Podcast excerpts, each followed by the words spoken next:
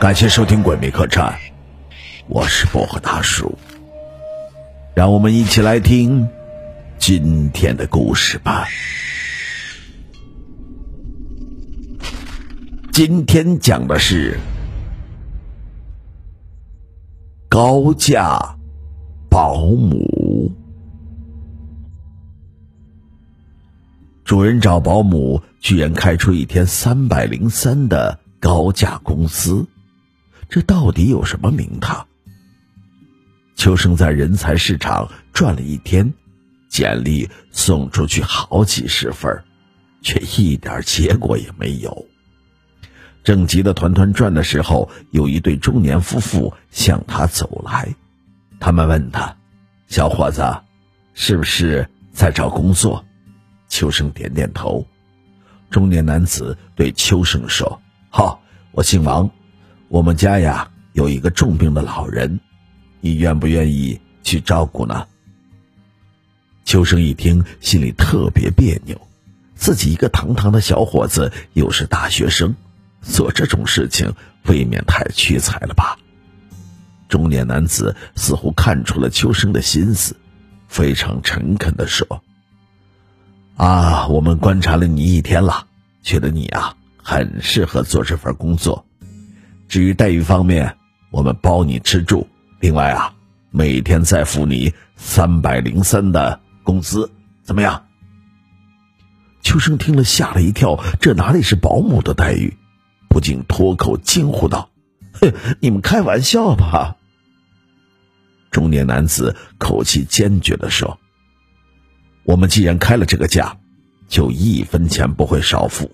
不过，我把话说在前头。”如果你答应接下这份活的话，今后在老人面前，也就是我母亲的面前，你呀就是他孙子。孙子，原来出这么高的价是要我做他们家的孙子。秋生不禁觉得奇怪，这家人在搞什么名堂？他想问个明白，可中年男子却朝他摇摇头：“你呀，别问那么多了。”如果愿意，就跟我们走。秋生心里是疑团重重，但实在是这个出价太诱人了。看看这对夫妇的脸相，倒是挺和善。再想想自己一时又找不到其他活，去就去，怕什么？于是就跟着中年夫妇上了他们停靠在路边的一辆黑色轿车。在车上，这对中年夫妇。向秋生道出了实情。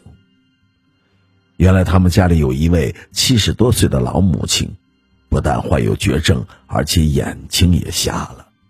医生断言老人不会活多少日子。老人最后的心愿就是能在闭上眼睛之前，再看看自己的孙子。可偏偏这孙子被中年夫妇送到了国外读书以后。学业没有长进，却染上了毒瘾。三个月前，因为过度吸食毒品而猝死。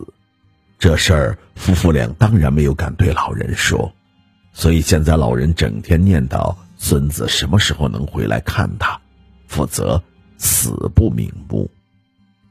中年男子对秋生说：“我们呀，想让你去充当我们儿子，陪老人呢。”度过他最后的日子吧。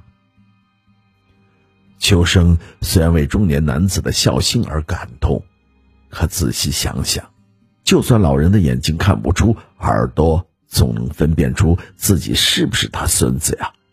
他犹豫着对夫妇俩说道：“哎呀，你们这个计划听起来蛮不错，可是真做起来……”中年男子微微一笑：“你放心，你的嗓音啊，和我们儿子十分的相像，这也是我们选择你的原因之一呀。况且呀，我们儿子出去的这几年，正好是他嗓音的变化期，所以要瞒过我母亲，应该没有什么问题。我们倒是担心你呀，不知道你能不能答应这个要求。”中年夫妇随即把老人和孙子以往的事情挑主要的给秋生介绍了一下。秋生挺有信心的说：“哼，我是我们学校里话剧团的顶梁柱，演戏不在话下。既然拿了你们的钱，就一定会尽心尽力的把老人照顾好。”中年男子听秋生这么说，立刻动情的拉住他的手说。小伙子，如果你真的能这样做，我们永远都会感激你。再过三十三天，老人就去世了，到时候我们会付给你足够的酬金啊！秋生一愣：“你怎么那么确定老人三十三天之后一定会去世呢？”中年男子突然住了口，脸色。变得煞白，秋生见他这个样子，再也不敢多问。车子很快在临街的一所屋子前停了下来，秋生跟着中年夫妇下了车，跨进了宅子的大门。中年夫妇把秋生领到了老人的房间，秋生抬眼望去，靠墙的床上果然躺着一个满头白发的老太太。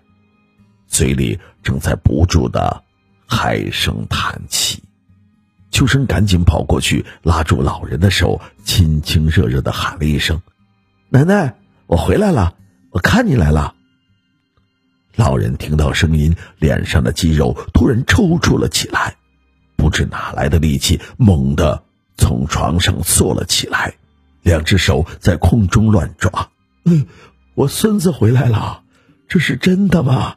我的乖孙子，真的回来了！老天爷呐，谢谢你呀！秋生一把拉住老人的手，把老人拥进了怀里，任凭他抚摸自己的脸。在中年夫妇的眼里，这小伙子真的把老人当成了自己的奶奶，那个亲热劲儿简直就像祖孙俩一样。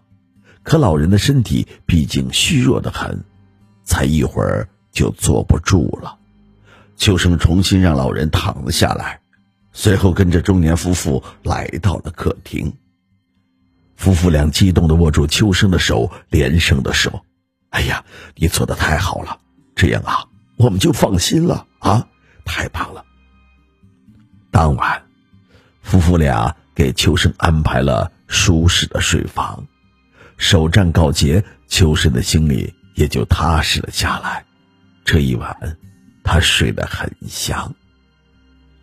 可第二天天没亮，他就被中年夫妇叫醒了。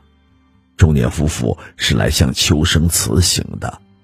他们对秋生说：“啊，我们呢要出远门，老人家就拜托你照顾了。”他们给秋生留下了电话号码，告诉他。如果有特别紧急的事情，可以打这个电话找到他们。夫妇俩的举动显得很神秘，而且从此就再也没有露面，老人就完全靠秋生来照顾。好在老人一直没有对秋生的身份产生过怀疑。有一天，他居然从脖子上摘下一个绿色的玉佩，递给秋生说。我的亲亲孙子耶，这是你爷爷年轻的时候啊，从国外给我买回来的。我一直啊把它带在身上，你呀把它好好收着，就算奶奶给你的传家宝吧。既然是老人家里的传家宝，自己怎么能接受呢？秋生知道这东西不能拿，可是又不能把话讲穿。于是他就谢过奶奶，先收了下来，决定等中年夫妇回来之后交给他们。日子一天天的过去了，眼看就到了中年男子说的老人要离开这个世界的第三十三天上。秋生以为中年夫妇会回来，可他们却踪迹全无。秋生的心里不免紧张了起来。说起来，这事情也真是神透了。这天早上，秋生刚起床，就发现老人原本睡得好好的，却突然咳嗽了起来，越咳越厉害，咳得喘不过气来。秋生惊慌不已，赶紧按中年夫妇留下的号码把电话打了过去。谁知电话那头传来的却是一个陌生的声音：“你找谁？”秋生愣了，这不是王先生的电话吗？这个号码是他留给我的呀，请你转告他，他儿子有急事找他。对方说：“什么王先生？这里是火葬场，火葬场。”秋生只觉得头皮发麻，赶紧掉头拨医院的急救电话。医院里的急救车很快就来了，急救人员把老人抬上了车，一路上。秋生紧紧的握住老人的手，凑在他的耳边不停的喊着：“奶奶，你不能走啊，你不能走，奶奶，奶奶，你不能走。”可是老人没有能坚持到医院，半路上就停止了呼吸，秋生禁不住痛哭失声。一个月来，他和老人已经建立起深深的感情。一个急救人员问秋生：“你是他们家什么人？”秋生心想，既然老人已经去世，自己也没有必要再隐瞒身份，于是便把事情的前后经历一五一十的说了出来。谁知急救人一听，顿时变了脸色：“这不可能啊！”你不可能遇上王家夫妇，一定是你搞错了。秋生问：“为什么不可能啊？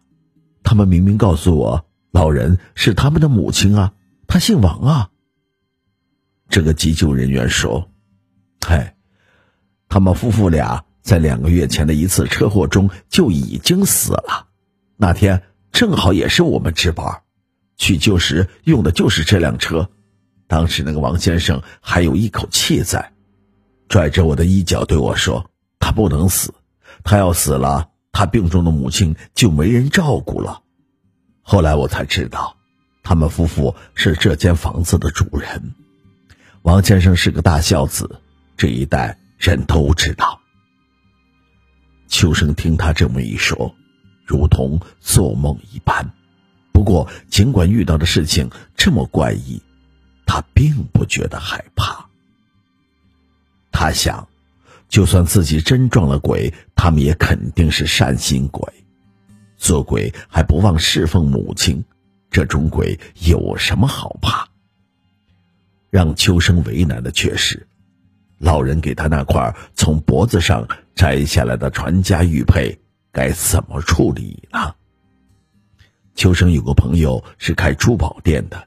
秋生就拿过去请他看一下，谁知他朋友还没有开口，旁边的一个收购商冲着就给了一个报价，九千九百九十九。